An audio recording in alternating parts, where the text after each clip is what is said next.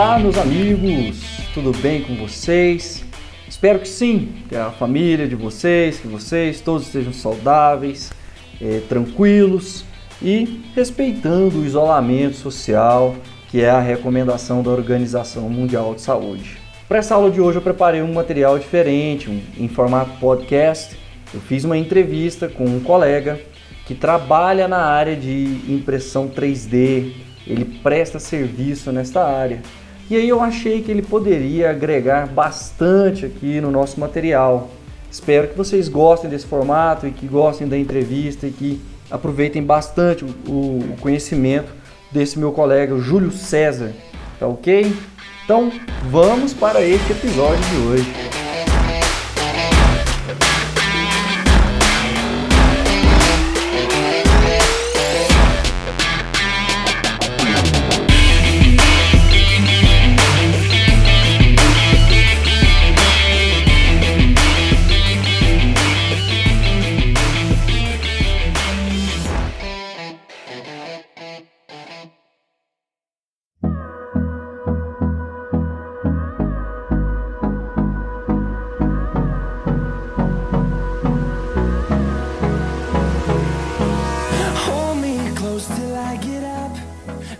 Olá, meus amigos, tudo bom com vocês? Espero que sim, com vocês, a família de vocês, que todos estejam bem.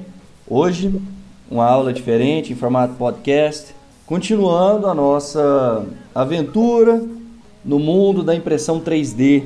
Hoje eu trouxe um colega especialista na área para falar sobre as impressoras e sobre os materiais. É, então, muito obrigado, Júlio, por participar comigo aqui. Opa, bom dia, bom, né? Tudo jóia? Por nada, cara. É um prazer imenso estar aí com vocês. Valeu demais, cara. Eu convidei o Júlio porque já conheço há muito tempo e sei que ele já trabalhou com várias impressoras e já fez vários trabalhos nessa área. Mas primeiro, é, Júlio, vamos conversar aqui sobre hum. o que é uma impressora 3D, assim. Então, basicamente, a impressora 3D, assim, ela tem diversas categorias, né? Mas basicamente a impressora 3D é aquilo que deposita material e forma um objeto, certo? Então, por exemplo, a diferença da usinagem. A usinagem você tira material e forma um objeto. Uhum. Mas na impressão 3D você sempre está depositando materiais, podendo ser materiais metálicos ou materiais plásticos. Aí vai uma, uma infinidade de ligas aí. Entendi. Ah, usinagem, que era antes, ela, eu acho que ela ainda é né, a principal da indústria, né? Ela é muito usada, por exemplo, na construção de peças de automóveis, né? Peças de maquinário específico. O CNC, que seria o, o mais dinâmico e o mais inteligente, seria um precursor, mais ou menos, da, do comando da, do cabeçote das impressoras 3D? Ah, creio que sim, seria sim, porque é, a forma de, de, de, utilização é basicamente a mesma, que é, começou tudo com impressoras cartesianas, né, que são basicamente centros de usinagem ali, que são comandos numéricos computadorizados, que é o CNC. Uhum. Então eles se movem lá utilizando uma linguagem própria de, de, de máquina, né, que é chamada de código G, e através desse código G você se dá a, a, as posições no plano cartesiano, que onde na impressão 3D é feita a deposição de material. Na usinagem é feita a retirada de material. Uhum. Então é basicamente a mesma, mesma tecnologia, né? Entendi. Bom, então caindo aqui para o mundo da impressora 3D, essa que a gente pode comprar, tem em casa, é, que eu acho que é o foco para o pessoal que pretende trabalhar com o desenvolvimento de, de produtos e design de, de produtos, é, essa impressora 3D mais simples que a gente pode comprar, ela trabalha com que tipo de material? É, hoje elas trabalham basicamente com o ABS, uhum. PLA, o PETG, que é como se fosse o PET, nossa, como se fosse da garrafa PET, mas não é bem aquele mesmo material não. Uhum. E tem outros materiais que são bem utilizados, que é, por exemplo, flexível ou flex, né, que o pessoal chama. Então esses são os, os café com leite, né, o padrãozão aí para todas as impressoras aí. Uhum. Ô Júlio, é, com relação a preço, você tem uma ideia para me falar assim, quanto custa cada tipo de material? Não precisa falar o valor, mas assim, quem que é o mais caro e quem é o mais barato? Dos materiais, o mais barato está sendo o ABS. O ABS está na faixa de 90, 100 reais de boa qualidade. Uhum. O PLA, ele gira em torno na faixa dos 115 a 150 reais aí, dependendo da, do fabricante, dependendo das, das propriedades que você escolhe nele, né? Esses materiais são fabricados no Brasil ou são importados? Tem uma empresa que ela fabrica aqui no Brasil, sim, e são materiais de muito boa qualidade e eu não, não vejo problema. Mas eu já usei filamentos importados, inclusive tem um filamento que ele é da Argentina, um filamento top de linha, muito bom. Assim, uma qualidade muito, muito, muito boa mesmo, sabe? Uhum. Mas os nacionais são bons. É, a, minha, a minha pergunta era mais com relação a essa variação do preço do dólar e se o preço desses materiais aumentou muito nesse, nesse último período agora. Não, até agora está tudo basicamente a mesma coisa. Não teve nenhuma alteração desde que eu comecei assim a, a trabalhar efetivamente com impressão 3D. É claro que com o surgimento de o surgimento e a popularização, né, do PLA, por exemplo, o ABS ele sofreu alguns impactos, né? Quando eu comecei a impressão, só tinha o ABS, né? Era o mais era utilizado. O PLA aí era tipo uma realidade longe dos Estados Unidos, coisas do tipo.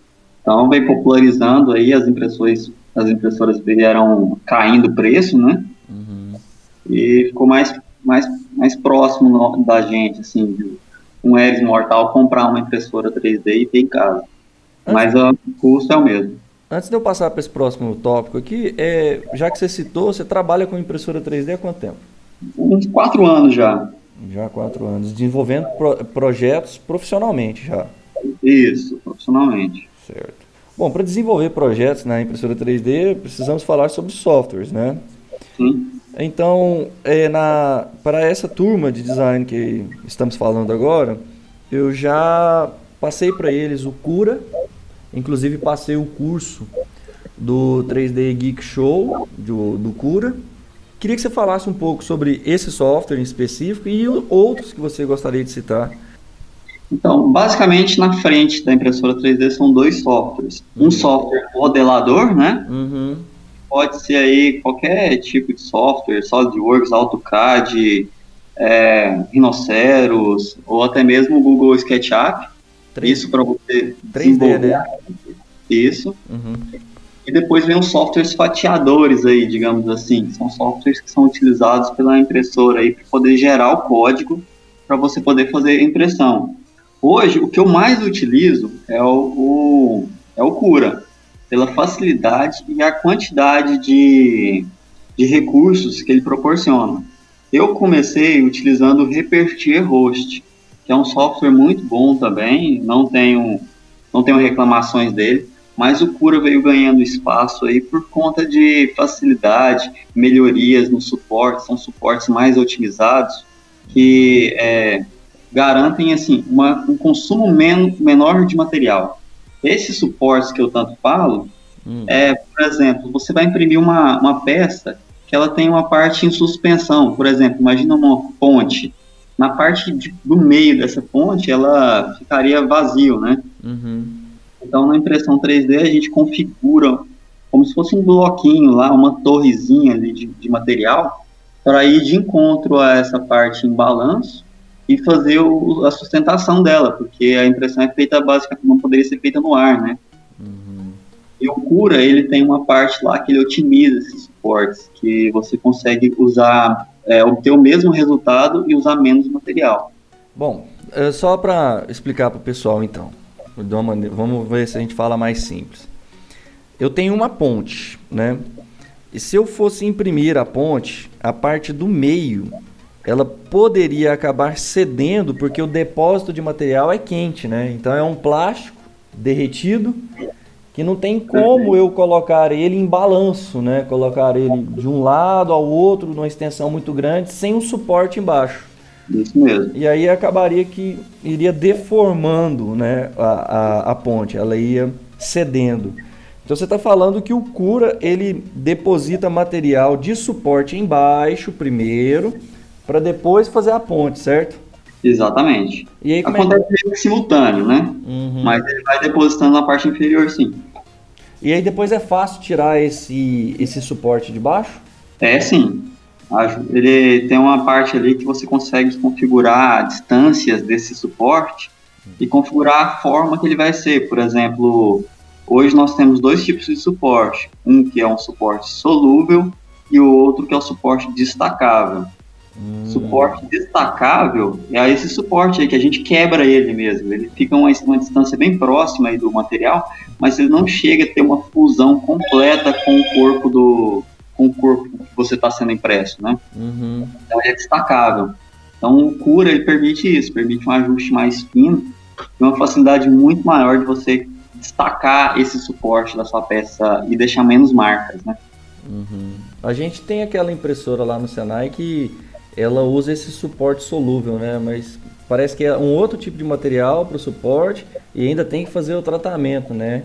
Isso, tem que fazer a lavagem, é como se fosse uma, uma lava-louças ali, né? Uhum. É um banho, né? do que aí esse banho vai dissolvendo o material de suporte, né?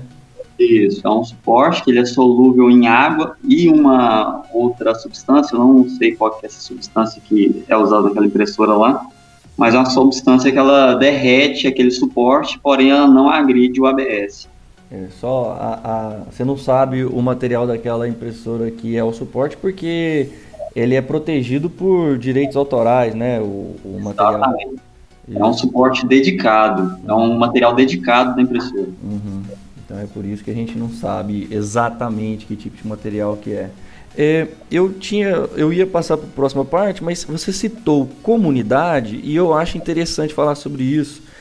No caso, o Cura, a comunidade internacional, o- o- os, os entusiastas, eles conversam muito nos fóruns de discussão, respondem às dúvidas do pessoal mais com relação ao Cura ou tem algum outro software que eles falam mais sobre ele? Então, o Cura, assim, é um, é, um, é um software que ele tem muito apoio. Então, qualquer coisa que você digitar na internet, com certeza você vai achar. Agora, por exemplo, Repertir Host, você já não acha, você já está mais sozinho, entendeu? Então, o Cura, sim, o Cura ele tem, tem uma, uma aceitação no mercado muito grande que facilita muito isso daí. Muito essa comunicação e esse aprendizado. A curva de aprendizado é muito menor. Eu acho isso extremamente importante ser dito, porque é, a gente que trabalha com a área de tecnologia, às vezes a gente escolhe alguns equipamentos que são até é, é, com- inferiores a outros, mas essa escolha é feita basicamente pelo suporte da comunidade. Né? Quando a gente tem muita informação, é mais fácil resolver os problemas do que aquele outro equipamento que tem muitos recursos, mas quando a gente tenta fazer alguma coisa mais dedicada, encontra pouca informação, né? Exatamente. Foi, esse foi um dos motivos que, que eu deixei também de utilizar o Repertir.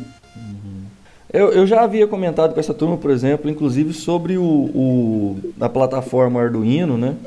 E a Arduino nem de longe é melhor do que a maioria das outras plataformas que a gente vê por aí.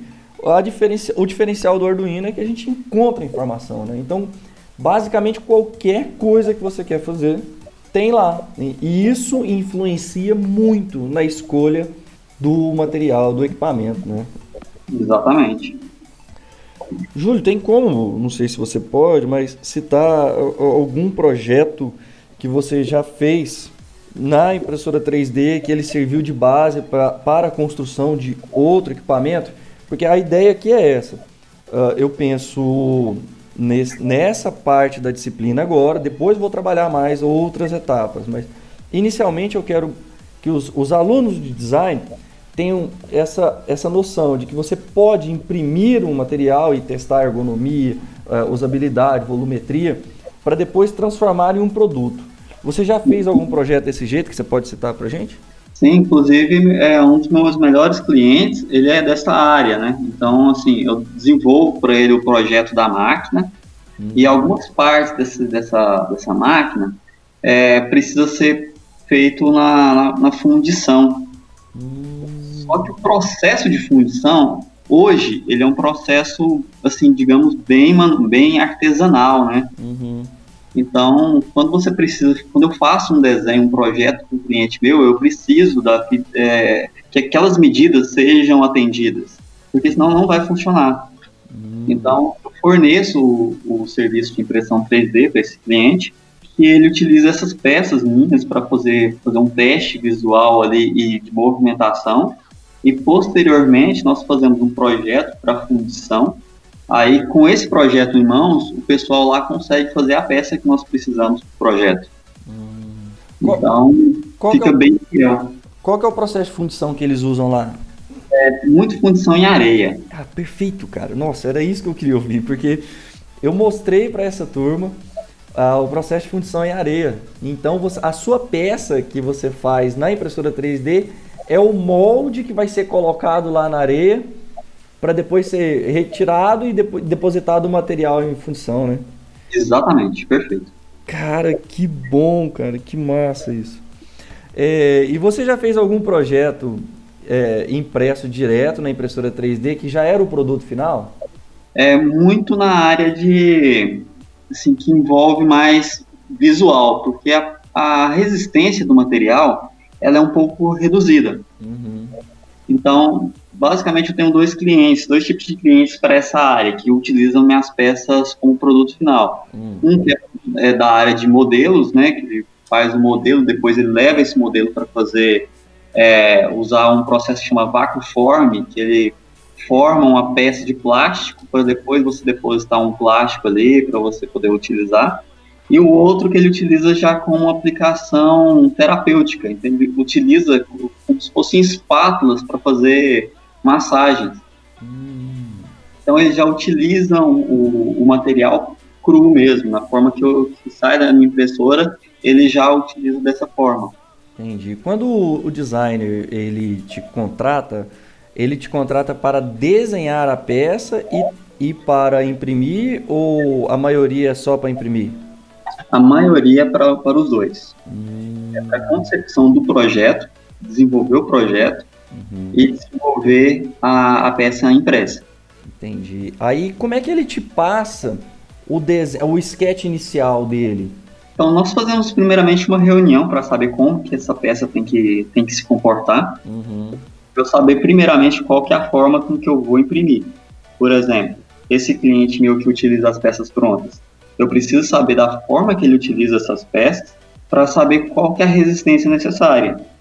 Daí eu defino dois requisitos importantes, que é densidade, que é, ou seja, qual é a resistência que esse material vai ter, e a posição na mesa de impressão. O que, que isso determina? Porque como a nossa impressão 3D ela é feita por camadas, toda e qualquer camada que ela que você cria, ela cria como se fossem microfissuras, que são a divisão das camadas. Se essas divisões de camadas estiverem alinhadas é, com o processo aí que a peça vai exigir um esforço, já pode considerar uma trinca. Ah. Não sei se foi bem claro, mas se tiver alinhado ali, ele vai quebrar. Eu é entendi. Como... É, eu já expliquei para eles o é, parte de resistências de materiais e testes de tração, compressão, cisalhamento. Então, eu acho que o pessoal está entendendo sim. Se Não a linha tiver de acordo com a pressão que vai ser aplicada, é perigoso provocar uma trinca, né?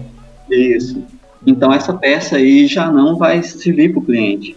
Então, assim, para poder colocar uma impressão lá na mesa de impressão lá, eu preciso saber como que essa peça vai ser utilizada.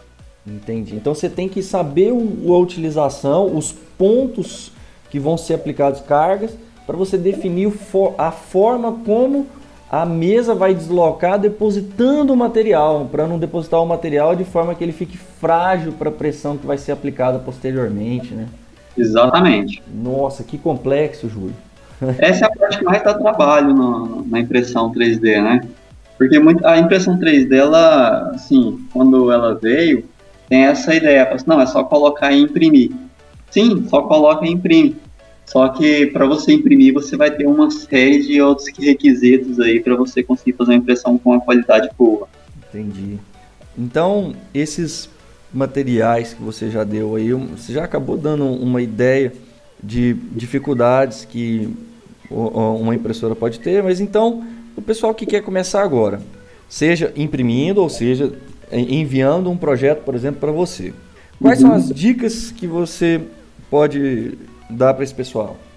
Então, primeiramente, é, no quesito de aquisição de impressora, se você quiser fazer uma aquisição de impressora, é, faça aquisição de impressora simples, né? Por exemplo, uma Ender 3 da vida, que é inclusive uma impressora que eu utilizo, gosto muito dela, que ela vai te dar menos trabalhos aí na hora de fazer uma impressão. Agora, caso você goste aí do hands-on, goste de montar eletrônica, tem, a, tem as Grabers i3, e você basicamente vai ter que montar ela inteirinha do zero. Então, são, são essas duas vertentes aí que você tem para início, né? Peraí, só um são as impressoras pré-montadas e as impressoras aí... É, é, esses, nom esses nomes que você está falando são de marcas já, né? São de marcas. Então, Ender 3 é uma marca de impressora, correto? Isso, isso é um modelo. Uhum. É, eu, eu lembro até modelo que... De a gente, eu tentei comprar uma Ender 3 com você, né? Você já tinha me falado da, das facilidades dela. Eu só estou querendo ressaltar, porque talvez quando a gente fala Ender 3, uh, eh, o pessoal que não trabalha com a impressora pode pensar que é um, um, uma tecnologia, um meio. Não, é um modelo direto, é, um, é, uma, é uma marca já, né? Isso, isso e, mesmo, é uma e marca. A, e a outra que você falou, qual que era? É uma Graber i3, é um modelo Graber, já é um modelo aí que muito difundido no mercado, tem muito material sobre ele também. Uhum. É, essa, essa eu já não conhecia, a Graber eu não conhecia. Bom, é, então isso aqui são dicas para quem quer comprar, né? Mas e quem quer Exato. desenvolver projetos na área de impressão 3D para depois contratar uma, uma, um, uma empresa só para imprimir? O que, que esse cara precisa procurar inicialmente? Então, inicialmente, ele precisa saber qual que é a... Se ele tem ou não alguém para desenvolver o projeto dele, né? Uhum. Considerando que a ideia está no papel. Então, ele precisa ou desenhar ou pedir para alguém desenhar para ele, contratar alguma empresa especializada. Depois disso, a empresa especializada, você tem que saber se esse material ele é próprio para a utilização que você quer fazer. Por exemplo, eu não posso utilizar esses polímeros aí para ramos alimentícios, entendeu? Hum. Então eu tenho que saber dessa, dessas nuances aí, eu preciso saber qual que é o meio que esse material vai ser exposto. Por exemplo, se ele for para utilização direta, às vezes ele é exposto a, por exemplo, eu vou fazer uma impressão em ABS, porém lá na, na hora que o pessoal vai utilizar, eles utilizam materiais que são à base de acetona, que vai degradar o material, entendeu? Hum. Então tem que saber a utilização desse material e também tem que saber o, o comportamento de, das cargas que, que, o modelo vai receber. Entendi. Uh, você recomenda algum site, algum canal de YouTube pro pessoal? É, o canal de YouTube que eu gosto muito é o do 3D Geek Show, né? Uhum. Inclusive, ele, ele, ele tem essa videoaula completa lá. Uhum. E também tem o canal do Oswaldo Salzano, que é a 3D Print Academy. Excelente também, tem muito, muito, muito material lá para aprendizado lá. Eu vou colocar os dois canais do YouTube aqui no, no link desse, desse episódio. Uh, e para finalizar, cara, faz o seu jabá então para quem quiser te contratar, qual que é o seu e-mail, como é que fala com você. Então, eu vou deixar o meu, o meu Instagram aí na, com você, né? Para tá. você poder divulgar ele aí também. Uhum. Mas eu vou deixar meu telefone, todos os meus dados de contato, eu vou deixar ele aí, vou deixar meu cartãozinho de visita. Mas é o seguinte, é, precisando de, de impressão 3D, nós conseguimos oferecer é, vários tipos de, de, de, impressão aqui, de desenvolvimento de projeto até impressão 3D. Uhum. E faço não somente modelos para impressão, mas fazemos também o um detalhamento de máquinas completas, inclusive. Massa. Cara, não tem como essa aula ter sido melhor. Muito obrigado, viu, Júlio? Valeu demais. É, e aguardo você aí em próximos episódios, tá bom? Não, pode contar comigo aí. Eu que agradeço, é um prazer sempre estar aí com você aí, podendo contribuir com, com as aulas aí. Então tá ok, Júlio. Muito obrigado. Forte abraço. Igualmente. Até mais, pessoal. Obrigado. Valeu.